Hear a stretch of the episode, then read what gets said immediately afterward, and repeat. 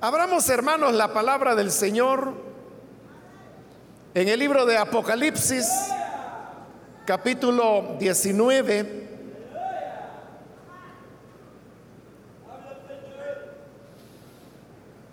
Hemos venido estudiando el libro de Apocalipsis y hemos llegado así al capítulo 19 que vamos a iniciar en esta oportunidad y ahí vamos a leer la palabra de Dios.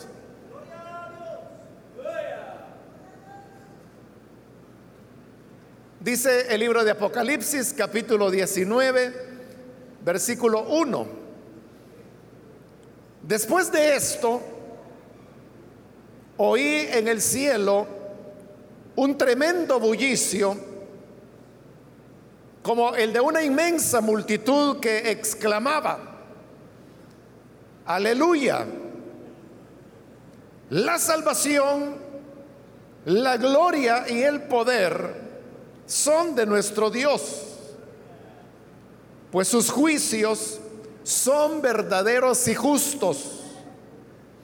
Ha condenado a la famosa prostituta que con sus adulterios corrompía la tierra. Ha vindicado la sangre de los siervos de Dios derramada por ella. Y volvieron a exclamar, Aleluya. El humo de ella sube por los siglos de los siglos. Entonces los 24 ancianos y los cuatro seres vivientes se postraron y adoraron a Dios que estaba sentado en el trono y dijeron, amén, aleluya. Y del trono salió una voz que decía, alaben ustedes a nuestro Dios. Todos sus siervos, grandes y pequeños, que con reverente temor le sirven. Después oí voces como el rumor de una inmensa multitud, como el estruendo de una catarata y como el retumbar de potentes truenos que exclamaban, aleluya ya ha comenzado a reinar el Señor nuestro Dios Todopoderoso. Alegrémonos y regocijémonos y démosle gloria. Ya ha llegado el día de las bodas del Cordero. Su novia se ha preparado y se le ha concedido vestirse de lino fino, limpio y resplandeciente. El lino fino representa las acciones justas de los santos. El ángel me dijo, escribe, dichosos los que han sido convidados a la cena de las bodas del Cordero. Y añadió, estas son las palabras verdaderas de Dios. Me postré a sus pies para adorarlo, pero él me dijo, no, cuidado, soy un siervo como tú y como tus hermanos que se mantienen fieles al testimonio de Jesús. Adora solo a Dios el testimonio de Jesús es el espíritu que inspira la profecía. Hasta ahí dejamos la lectura. Pueden tomar sus asientos, por favor, hermanos.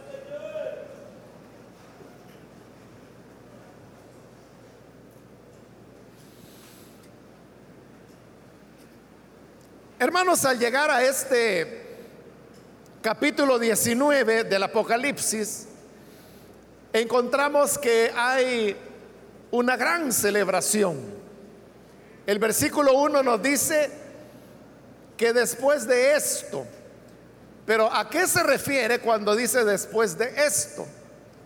Se refiere, hermanos, a la destrucción tanto de la Babilonia religiosa, como de la Babilonia comercial que ha sido descrita en los capítulos 17 y 18 y que ya vimos en detalle. Precisamente porque se ha terminado con el sistema de religión prostituida y porque se ha terminado con la Babilonia inhumana que comerciaba con injusticia y que incluso traficaba con seres humanos, porque ellos, esas Babilonias han sido destruidas, es que después de esto, dice el versículo 1, oí en el cielo un tremendo bullicio, como el de una inmensa multitud que exclamaba. Se habla de una inmensa multitud, pero no se nos dan detalles de quienes forman esa inmensa multitud. Pero lo que ellos van a hacer es que van a cantar alabanzas. ¿Por qué van a cantar alabanzas? Porque las Babilonias han sido destruidas tal como el Señor lo había profetizado. Es decir, que en este capítulo 19 lo que tenemos es un himno de victoria que nos habla de la victoria de Dios sobre sus enemigos, en este caso, la Babilonia. Todavía hay enemigos que quedan pendientes de ser derrotados y que es lo que veremos en los capítulos que continúan. Mas ahora ya se está cantando y se está alabando al Señor porque las Babilonias han sido derrotadas. Quiero decirle que el libro de Apocalipsis es un libro que está lleno de cantos. Hay 12 cantos que aparecen en el libro de Apocalipsis, casi uno cada dos capítulos. Y este que estamos ahora leyendo en este capítulo 19 es ya el número 12, es decir, el último de los signos que el Apocalipsis posee. Significa entonces que Apocalipsis es un libro muy musical.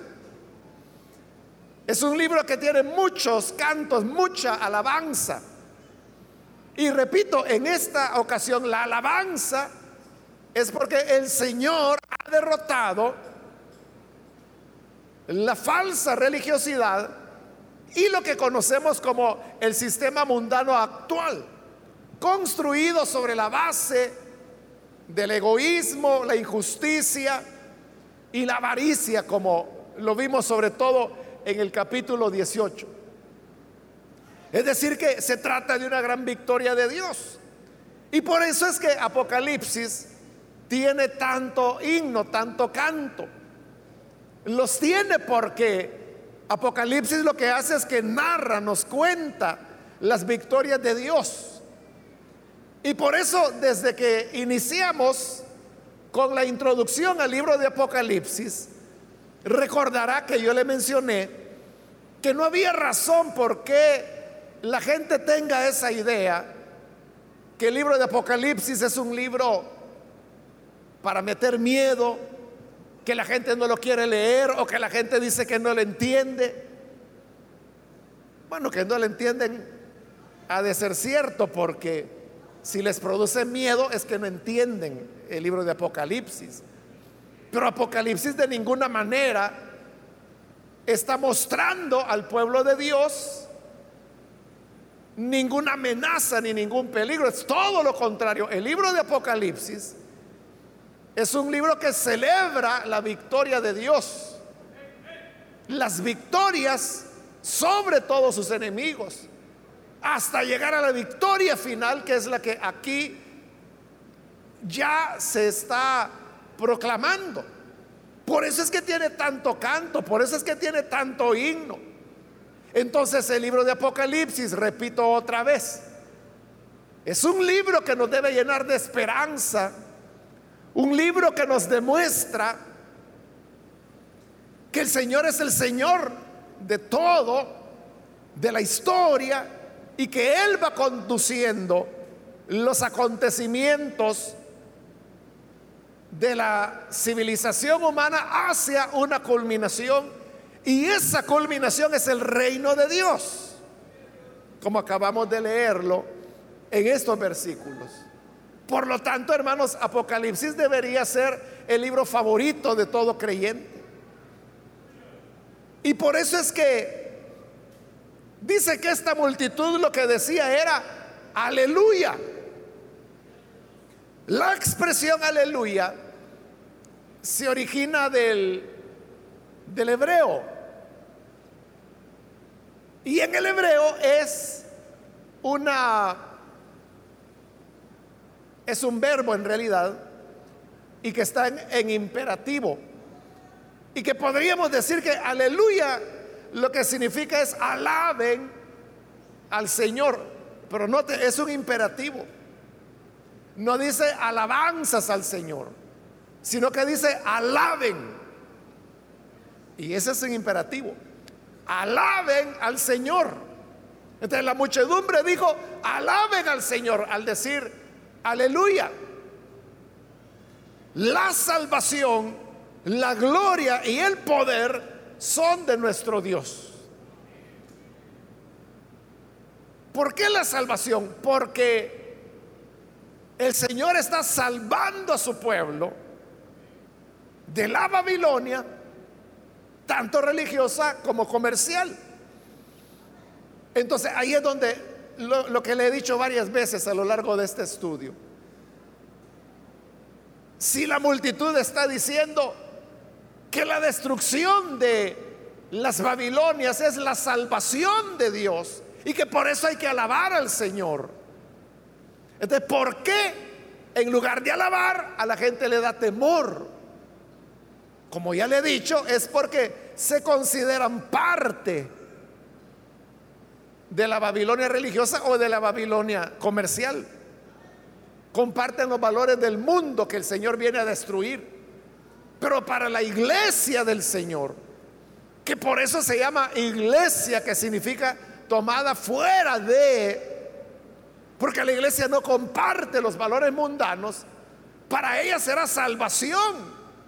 Entonces, el libro de Apocalipsis para los creyentes no es un libro de destrucción no es un libro de tragedias, no es un libro de desastres. Porque cuando se habla de Apocalipsis, esas son las ideas que nos vienen a la mente. Cuando alguien dice, ya viene el Apocalipsis, uy, dicen los demás. Porque cuando oyen la palabra Apocalipsis, piensan en terremotos, piensan en destrucción, en cataclismos, en enfermedades, en castigo, en destrucción. Y es verdad que hay destrucción, pero destrucción de los enemigos de Dios. Y la destrucción, en este caso de Babilonia, para el pueblo de Dios, representa, como dice ahí, la salvación. Entonces, el Apocalipsis para los cristianos no es un libro de juicios, de guerra, de fin del mundo, sino que el Apocalipsis es el libro que nos habla de la salvación de Dios para su pueblo, de la victoria de Dios sobre las fuerzas del mal. Esa es la enseñanza fundamental del Apocalipsis. Y es que al final de los tiempos triunfará, triunfará el bien, triunfará Dios. Que es una pregunta que la gente se hace. Que hasta cuándo va a haber justicia. Que hasta cuándo a los buenos les irá bien y a los malos les irá mal. ¿Hasta cuándo? Pues cuando venga el apocalipsis. Cuando esto ocurra, el Señor salvará a su pueblo. Y por lo tanto Él será el Salvador. Esa palabra que dice ahí, la salvación, la gloria y el poder son de nuestro Dios, tenían un contenido político en la época que Apocalipsis fue escrito, porque era al emperador a quien se le llamaba Salvador. Hay una famosa inscripción eh, que está en griego y en donde efectivamente al faraón, perdón, al emperador, se le da el nombre de, de, Salvador, pero como está la inscripción en griego, se utiliza la palabra soter. Y soter es la palabra que se usa en el Nuevo Testamento para referirse al Salvador, a Jesús. Entonces, lo que esto está diciendo, que la salvación dice es de nuestro Dios, era como decir, no, no, Soter no es el emperador, Soter es el Señor Jesús. Y de igual manera, la gloria y el poder, porque todo eso era lo que se decía del emperador romano, que él era el Salvador, que de él era la gloria, que de él era el poder. Pero ahora está diciendo que la salvación, la gloria y el poder son de nuestro Dios. Versículo 2, segunda razón, ¿por qué alabarlo? Porque sus juicios son verdaderos y justos. ¿Por qué sus juicios son verdaderos y justos? Porque ha condenado a la famosa prostituta que con sus adulterios corrompía la tierra ha vindicado la sangre de los siervos de Dios derramada por ella. Está haciendo referencia a la gran prostituta que vimos en el capítulo 17, pero que dice que el Señor la condenó. Y por eso es que sus juicios son justos y verdaderos.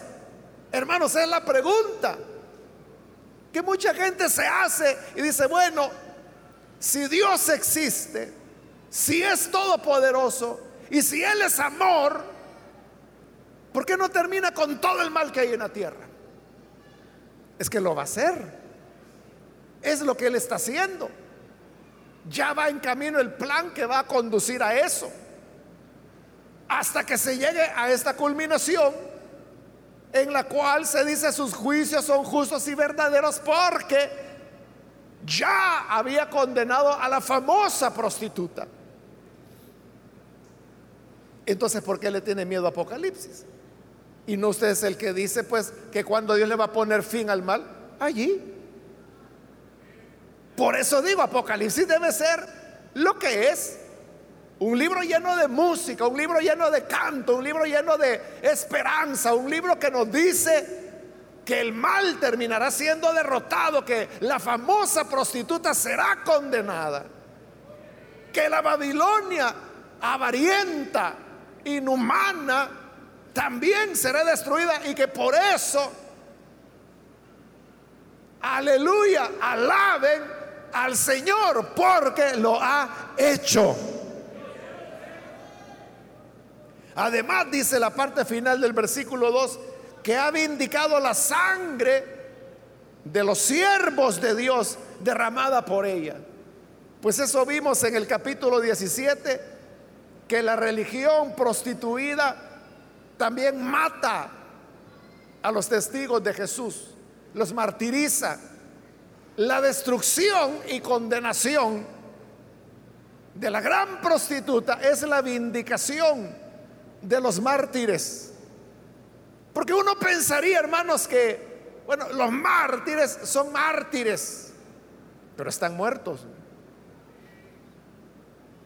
aunque ellos sean muy recordados, aunque sean valorados, aunque posean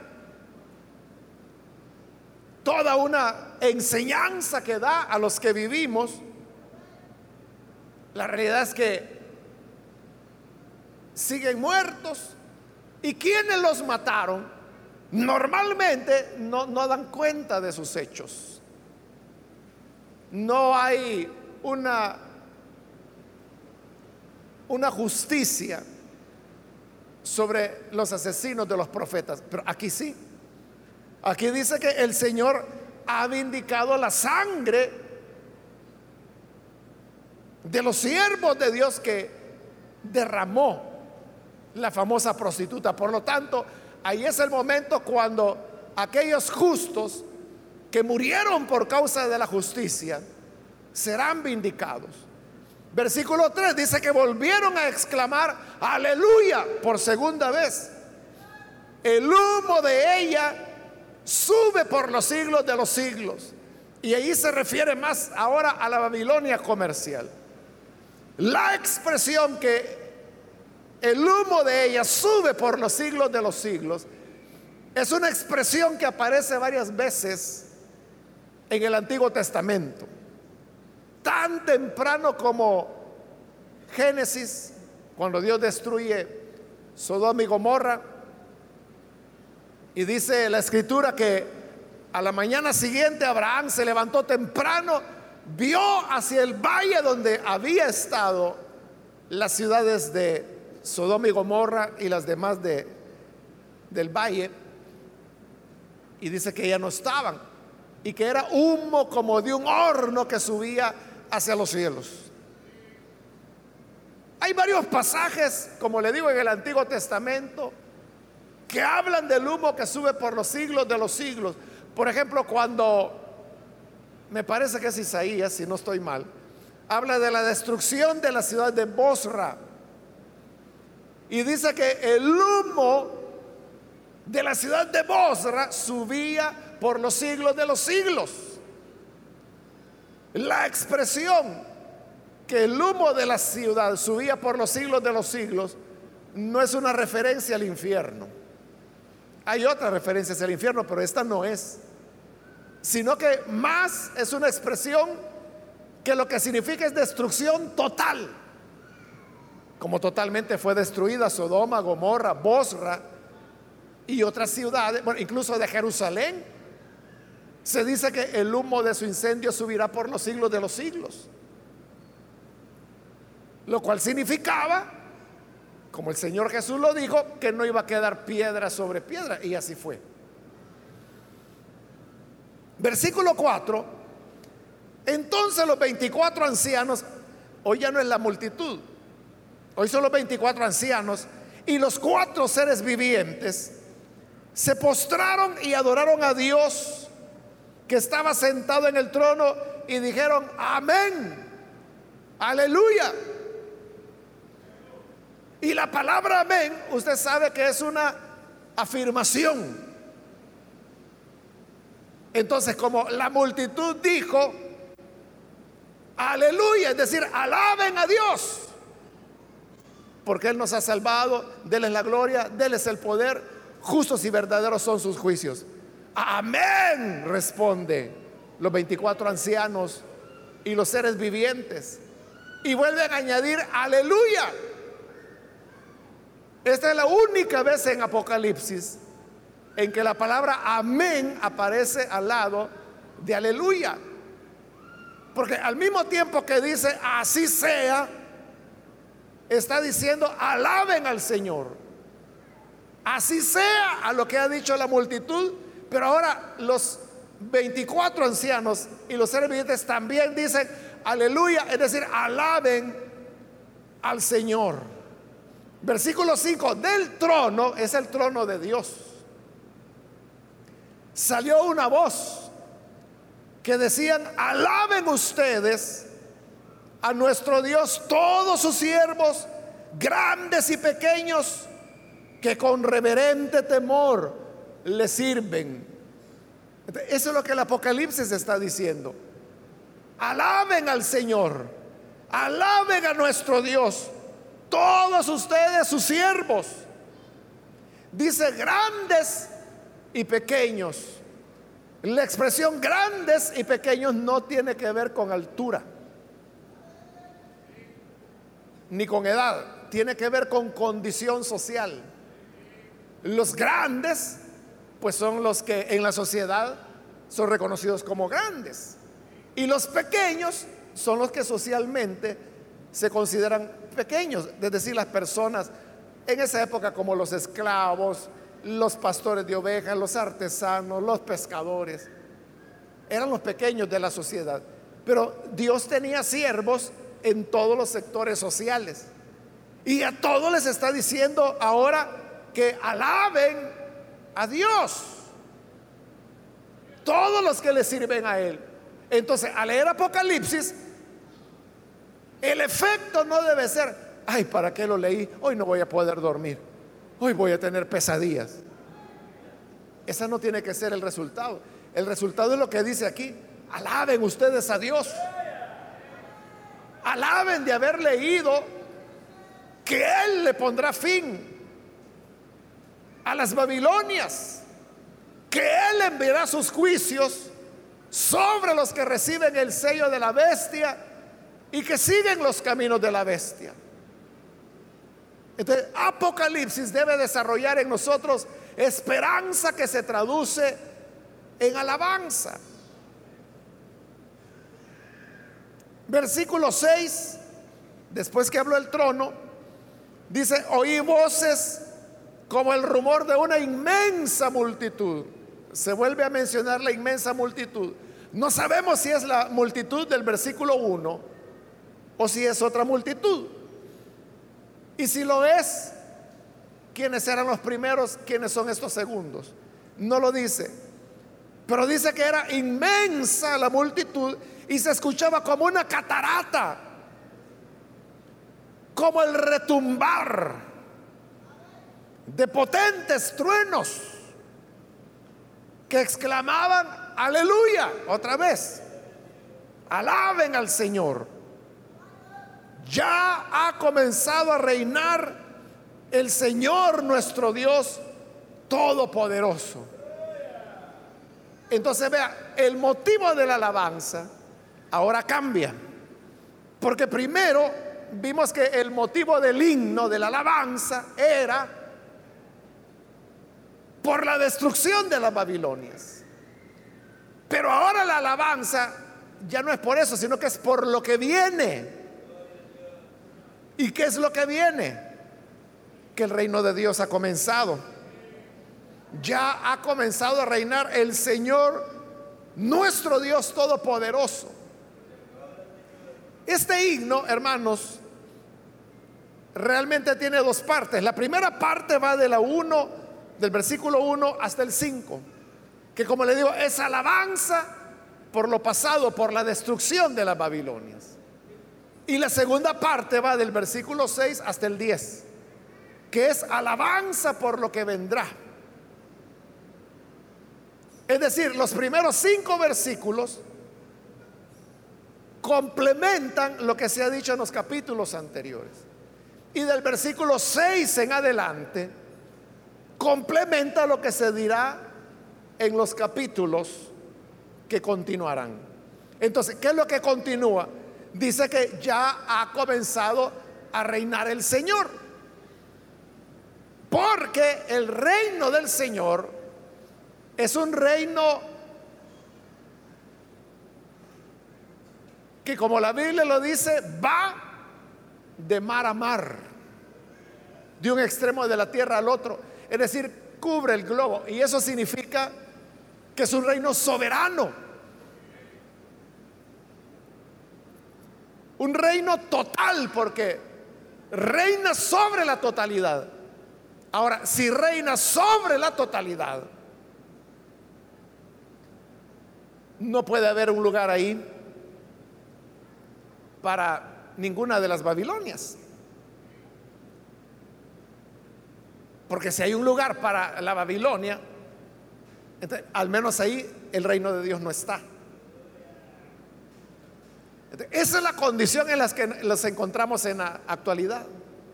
Cuando el Señor Jesús vino, y eso fue hace dos mil años, Él dijo, el reino de Dios está en medio de ustedes. Es decir, que desde que Él vino, el reino de Dios está con nosotros, pero no está en su totalidad. ¿A dónde está el reino de Dios? Está donde el deseo de Dios, de amor, de justicia, de paz, se manifiesta.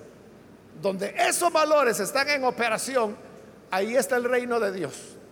Pero usted sabe, hay lugares donde, como el Señor lo dijo en el Sermón del Monte, están aquellos que trabajan por la paz esos que trabajan por la paz, dijo el Señor, serán llamados hijos de Dios. Y hay muchos que trabajan por la paz. en el mundo actual. Y Jesús dijo que ellos son hijos de Dios.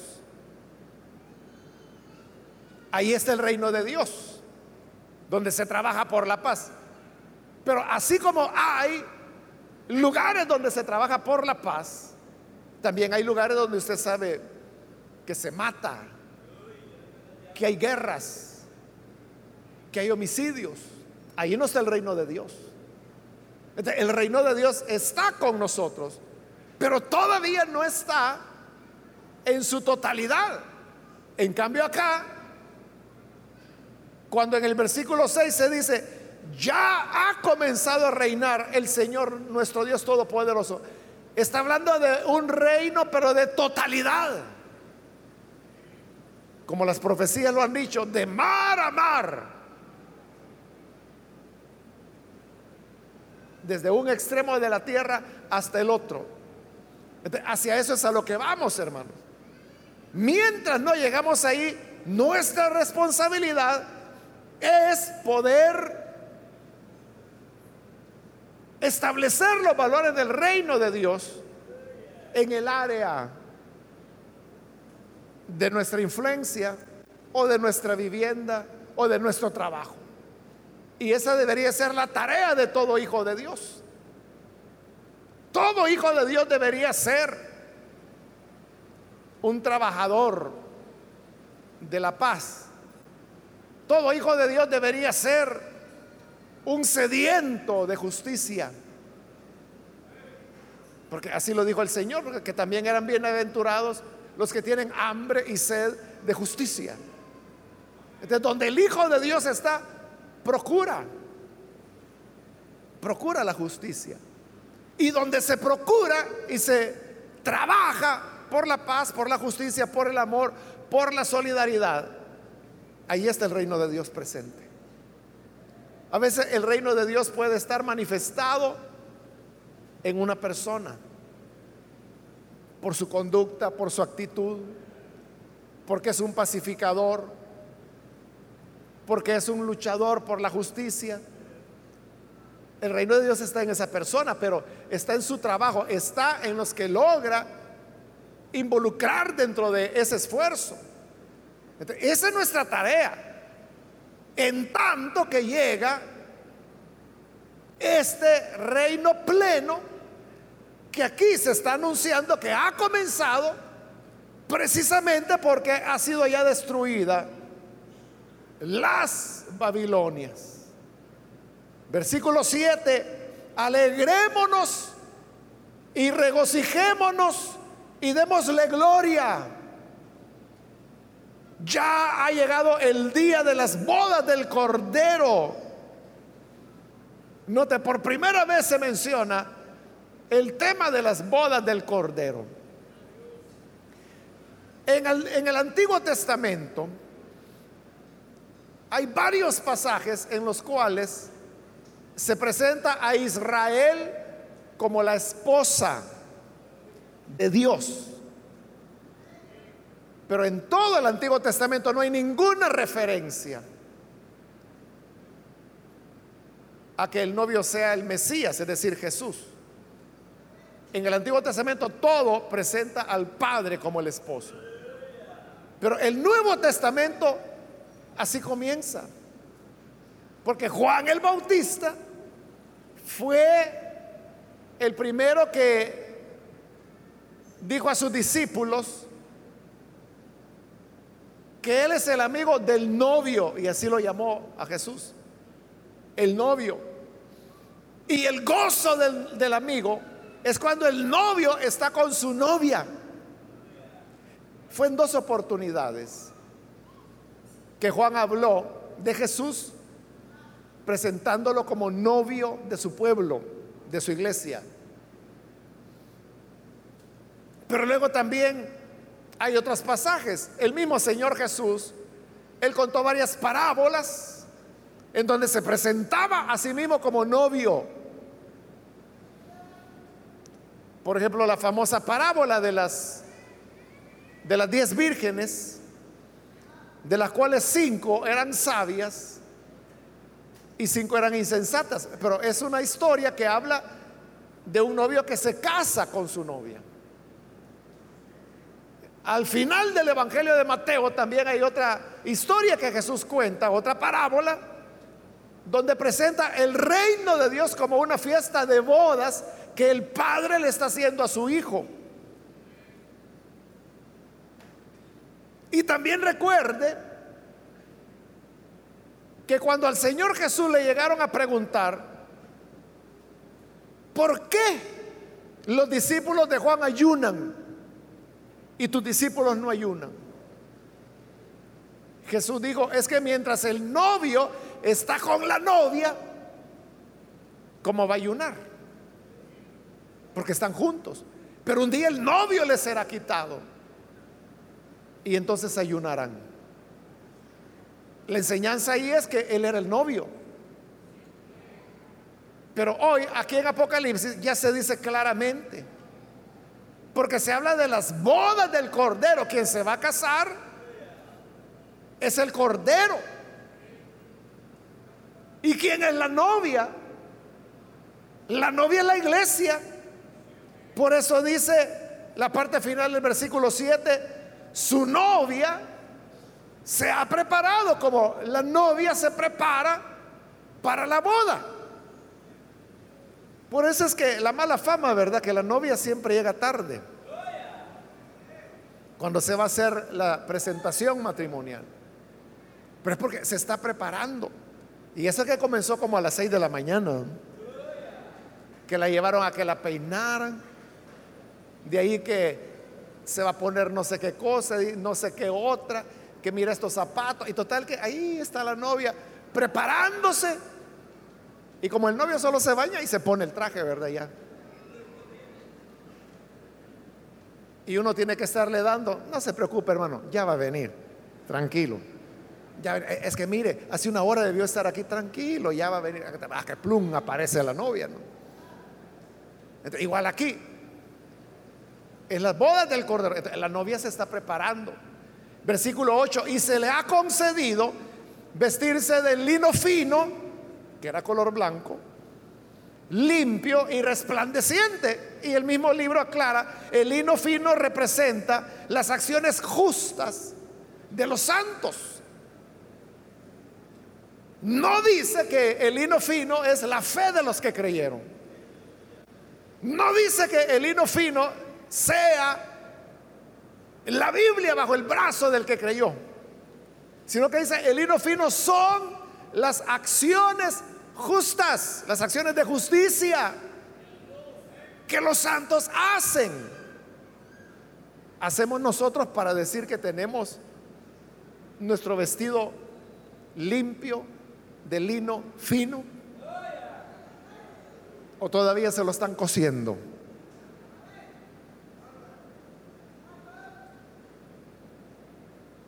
hay que acelerar el paso, ¿verdad? Porque como no sabemos cuándo será la venida del Señor, lo mejor es estar preparados. Es entonces el Cordero, Jesús, casándose con, con su iglesia. Entonces, mire qué interesante que la Biblia comienza también con una pareja, Adán y Eva. Y la Biblia termina aquí en Apocalipsis con otra pareja, el Cordero y su iglesia. Y la nueva Jerusalén que vamos a ver en los dos últimos capítulos del Apocalipsis y de la Biblia, dice que esa es la novia. Porque cuando la nueva Jerusalén desciende a la tierra, que ya vamos a llegar ahí, dice, he aquí la nueva Jerusalén ataviada como una novia. La novia es la ciudad, es Jerusalén.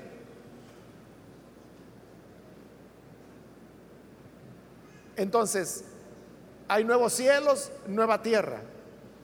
Dios creó el primer cielo y la primera tierra y la historia comienza con una pareja, termina con nuevos cielos, nueva tierra y otra pareja, solo que ahora es el Cordero y la iglesia. Ahora, para nosotros y para todos los seres humanos, Piénselo por un momento. Cuando se habla de una boda, ¿qué ideas se le vienen a usted?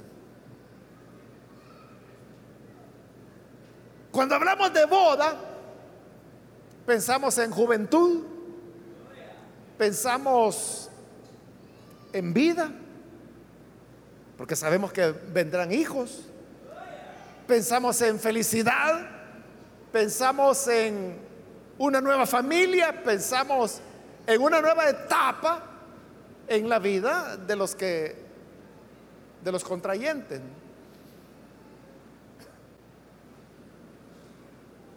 Entonces, la boda del Cordero con su iglesia también nos habla de una nueva etapa de vida, juventud, amor, felicidad, esperanza, porque en, en la boda todos hacen eso y dicen, bueno, que sean tan dichosos, que sean tan felices.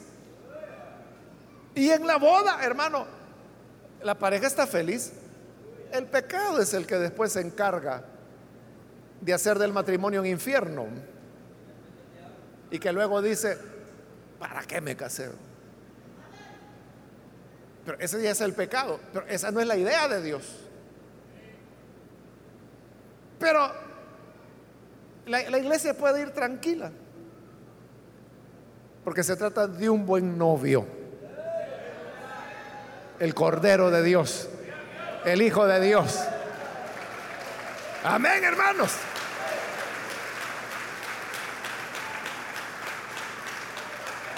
En el versículo 9,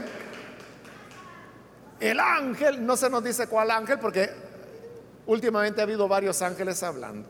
Pero un ángel le dijo a Juan, escribe. Y por eso que está aquí escrito, dichosos los que han sido convidados a la cena de la boda del Cordero. Dichosos los que han sido invitados a la boda del Cordero. ¿Cuántos acá están invitados para la boda del Cordero? Ya recibió la invitación, hermano. Dichoso entonces, feliz, bienaventurado. Y añadió, para que escribiera también, estas son las palabras verdaderas de Dios. En verdad, esto ocurrirá. Versículo 10, donde termina ya el himno.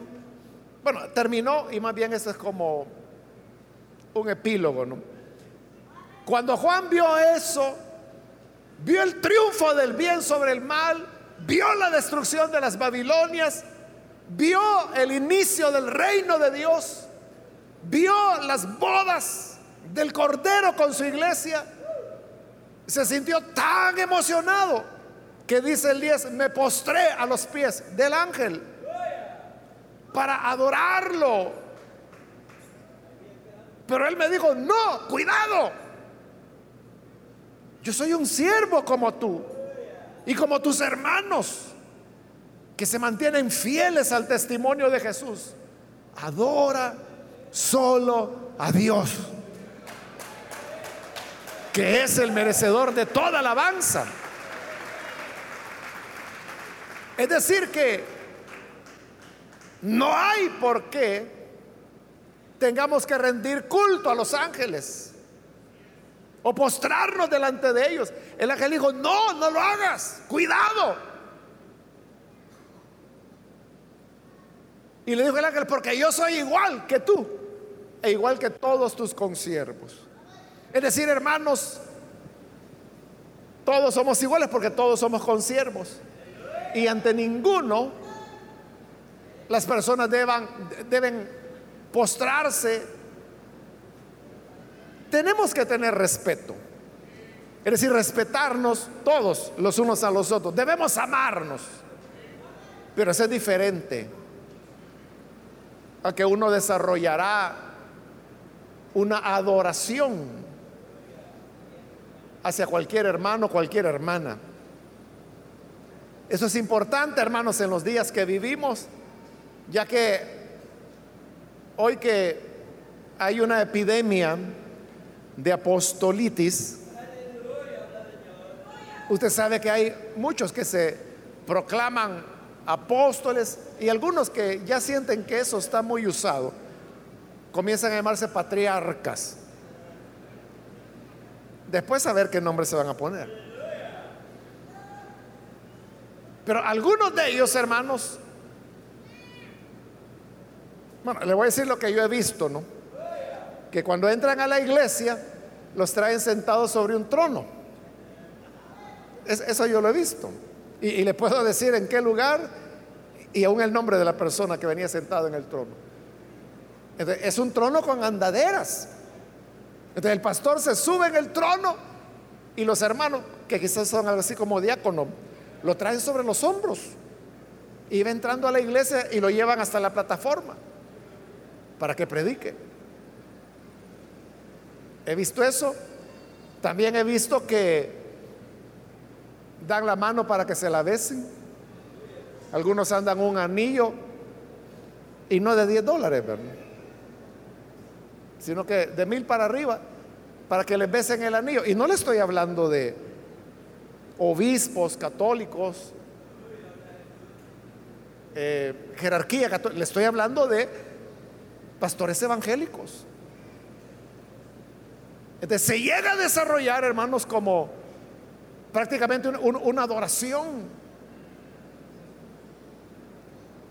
Me recuerdo que en el año 82 vino acá al Salvador a predicar un, evangelista muy conocido, el hermano G. Ávila. Y yo me recuerdo de una hermana que era una reunión donde él había predicado, era para pastores, pero más o menos había esta cantidad de pastores. Entonces, cuando él ya iba saliendo, claro, la gente se amontonaba que lo quería ver de cerca. Y esta hermana se fue a meter ahí. Y total que ella extendió la mano y lo tocó. Pero cuando lo tocó decía, lo toqué, lo toqué, lo toqué, lo toqué. Había tocado a un ser humano simplemente. Igual hubiera sido que lo tocara a él que tocara a su esposo o a sus hijos o a cualquier otra persona. Pero la gente se hace esa mentalidad. Se puede desarrollar una idolatría, ¿no? O como estos pastores que hacen maratones para recaudar dinero y entonces dicen, bueno, aquí está mi zapato. Quiero ver, ¿quién da 10 mil dólares por este zapato? Y hay gente que lo da. Ellos dicen que como ofrenda y de premio se lleva el zapato ungido.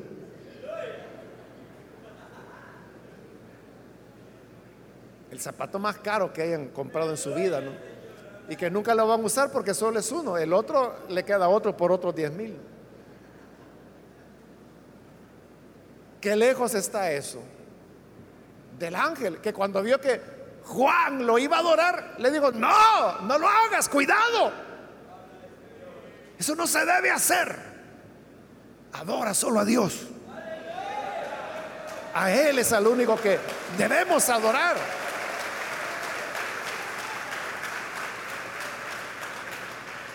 Como le digo, debemos respetarnos entre nosotros. Debemos amarnos. Pero eso no se debe convertir en una idolatría.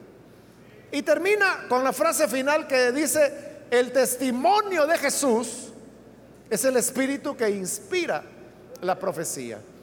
Es decir, que toda profecía que haya, lo que hará es de alguna manera, de una u otra manera, presentar el testimonio de Jesús.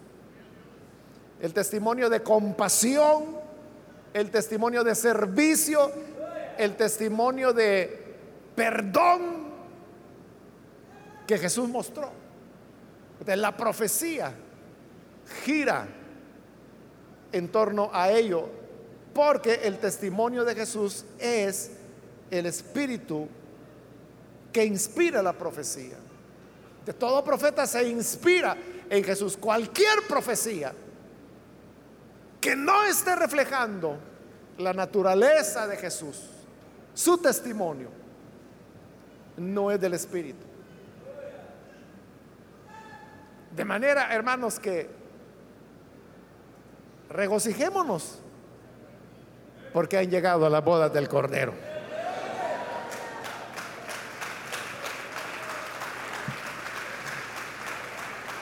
Amén. Se acerca el tiempo y ha comenzado el reino de nuestro Dios. Cerremos nuestros ojos y yo quiero ahora invitar a aquellas personas que todavía no han recibido al Señor Jesús como Salvador, mas si usted ha escuchado hoy la palabra y a través de ella ha llegado a comprender que al final Dios triunfará. La victoria de nuestro Dios. La victoria es de Él. Por lo tanto, cuán importante es que estemos del lado ganador. Porque Babilonia será destruida y el humo de su destrucción subirá por los siglos de los siglos. La famosa prostituta también será destruida. Como Juan lo dice, el mundo y sus deseos pasan, mas el que hace la voluntad de Dios permanece para siempre. ¿Necesita usted venir para creer en el Hijo de Dios? Le voy a invitar para que ahí en el lugar donde está se ponga en pie en señal que usted desea recibir al Hijo de Dios y vamos a orar por usted. ¿Habrá algún amigo, alguna amiga que necesita venir al Señor? Póngase en pie, queremos orar por usted. Entregue su vida al Señor. Él es el Salvador, el que nos libra del mal y con quien reinaremos si somos siervos de Él. Porque Él viene para vindicar la sangre de sus siervos. Y la novia es aquella que se viste de lino fino. Y son las acciones justas. ¿Son tus acciones justas o son injustas? ¿Quieres recibir al Hijo de Dios? Ponte en pie. Cualquier persona, cualquier amigo, amiga que hoy necesita venir al Hijo de Dios, póngase en pie.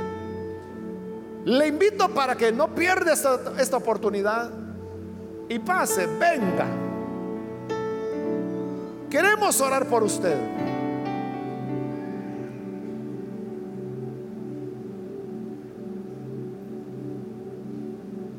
Es el día, la puerta está abierta y el Señor le recibirá con misericordia.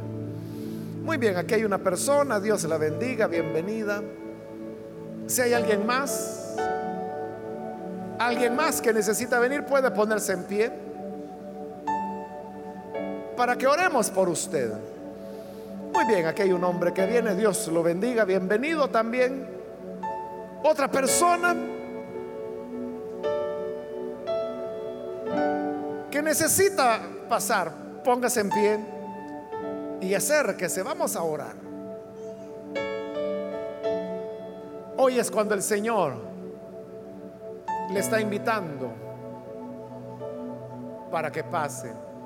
También quiero extender el llamado para aquellas personas, hermanos, hermanas, que se han alejado del Señor. Pero hoy usted necesita reconciliarse. También póngase en pie y venga, vamos a orar por usted. Los hermanos, hermanas que necesitan reconciliarse con el Señor, venga, póngase en pie. Oraremos por usted.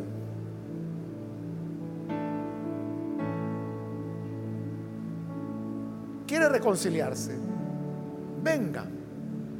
Y la misericordia del Señor tiene sus brazos extendidos para darle vida, para perdonarle, para que podamos comenzar de nuevo. Voy a terminar ahora, hago el último llamado. Si hay alguien más que necesita venir al Señor por primera vez o reconciliarse, pase en este momento, porque esta fue ya la última invitación que hice.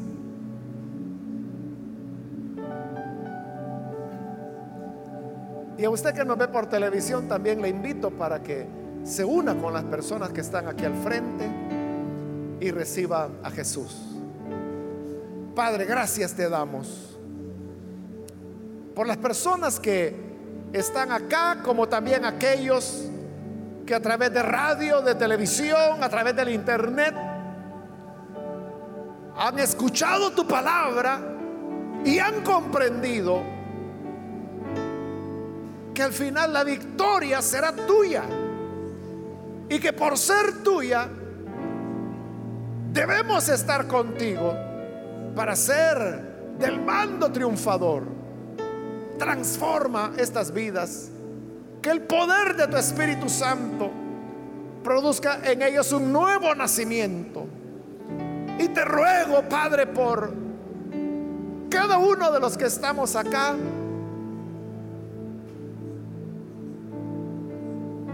que podamos seguir fieles a ti para que nuestras vestiduras en verdad sean de lino fino y limpio. Que nuestras acciones sean justas para que así seamos invitados a las bodas del Cordero y que podamos ser dignos de ser tomados como novia del Cordero. Gracias Padre por esa unión que será para siempre y será una unión de vida, de juventud, de amor, de eternidad. A ti sea la gloria hoy y siempre por Jesús nuestro Señor. Amén.